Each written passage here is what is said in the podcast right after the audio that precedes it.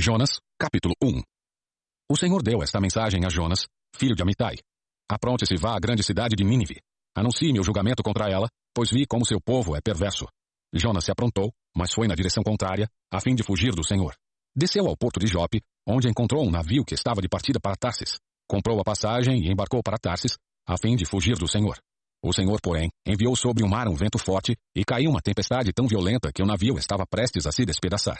Com muito medo, os marinheiros clamavam a seus deuses para que o socorressem e lançavam a carga ao mar para deixar o navio mais leve. Enquanto isso, Jonas dormia profundamente no porão. Então o capitão desceu para falar com ele. Como pode dormir numa situação dessas? Disse. Levante-se e ore a seu Deus. Quem sabe ele prestará atenção em nós e poupará nossa vida. Então a tripulação tirou sortes para ver qual deles havia ofendido os deuses e causado a terrível tempestade. Quando tiraram as sortes, elas indicaram que Jonas era o culpado. Por que essa terrível tempestade veio sobre nós? Perguntaram. Quem é você? Qual é sua profissão? De onde vem? Qual é sua nacionalidade? Jonas respondeu. Sou hebreu e adoro o Senhor, o Deus dos céus, que fez o mar e a terra.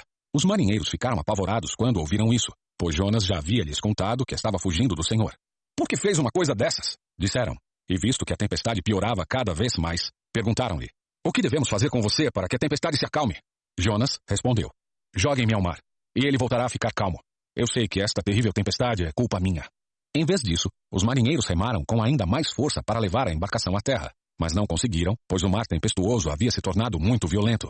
Então clamaram ao Senhor e disseram: Ó oh, Senhor, não nos deixes morrer por causa deste homem, e não nos responsabilizes pela morte dele. Ó oh, Senhor, tu sabes os motivos por que enviaste esta tempestade sobre ele.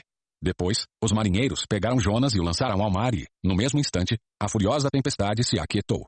Espantados com o grande poder do Senhor, os marinheiros lhe ofereceram um sacrifício e firmaram o compromisso de servi-lo. O Senhor fez que um grande peixe engolisse Jonas, e Jonas ficou dentro do peixe por três dias e três noites. Capítulo 2 Então, de dentro do peixe, Jonas orou ao Senhor seu Deus, e disse, Em minha angústia clamei ao Senhor, e ele me respondeu. Gritei da terra dos mortos, e tu me ouviste. Nas profundezas do oceano me lançaste, e afundei até o coração do mar. As águas me envolveram. Fui encoberto por tuas tempestuosas ondas. Então eu disse, Tu me expulsaste de tua presença e, no entanto, olharei de novo para teu santo templo. Afundei debaixo das ondas, e as águas se fecharam sobre mim. Algas marinhas se enrolaram em minha cabeça. Afundei até os alicerces dos montes. Fiquei preso na terra, cujas portas se fecharam para sempre. Mas tu, ó Senhor meu Deus, me resgataste da morte. Quando minha vida se esvaía, me lembrei do Senhor. E minha oração subiu a ti em teu santo templo.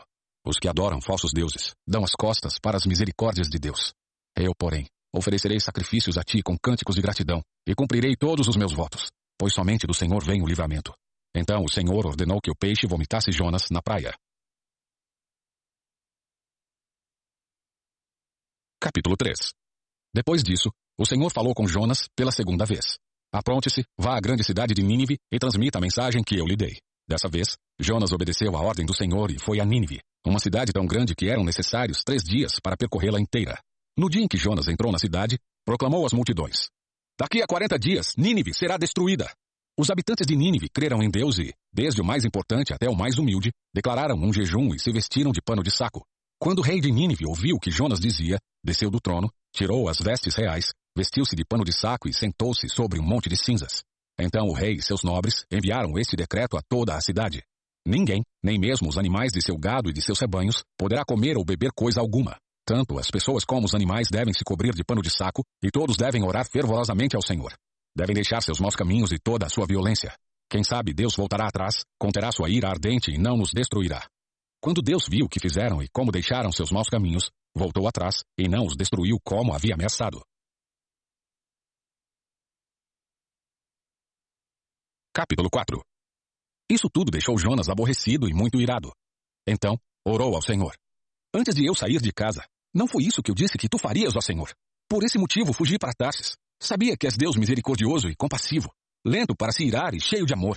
Estás pronto a voltar atrás e não trazer calamidade. Agora, tira minha vida, Senhor. Para mim é melhor morrer que viver desse modo. O Senhor respondeu. Você acha certo ficar tão irado assim? Então Jonas foi até um lugar a leste de Nínive e construiu um abrigo para sentar-se à sua sombra, enquanto esperava para ver o que aconteceria à cidade. O Senhor Deus fez crescer ali uma planta, que logo espalhou suas folhas grandes sobre a cabeça de Jonas e o protegeu do sol. Isso aliviou o desconforto de Jonas, e ele ficou muito grato pela planta. No dia seguinte, porém, ao amanhecer, Deus também mandou uma lagarta. Ela comeu o talo da planta, que secou. Quando o calor do sol se intensificou, Deus mandou um vento leste quente soprar sobre Jonas. O sol bateu em sua cabeça até ele sentir-se tão fraco que desejou morrer. Para mim é melhor morrer que viver desse modo, disse ele. Deus perguntou a Jonas: Você acha certo ficar tão irado por causa da planta? Jonas respondeu: Sim, acho certo ficar tão irado a ponto de querer morrer. Então o Senhor disse: Você tem compaixão de uma planta, embora não tenha feito coisa alguma para que ela crescesse. Ela depressa apareceu e depressa murchou. Nínive, porém, tem mais de 120 mil pessoas que não sabem decidir entre o certo e o errado, sem falar de muitos animais. Acaso não devo ter compaixão dessa grande cidade?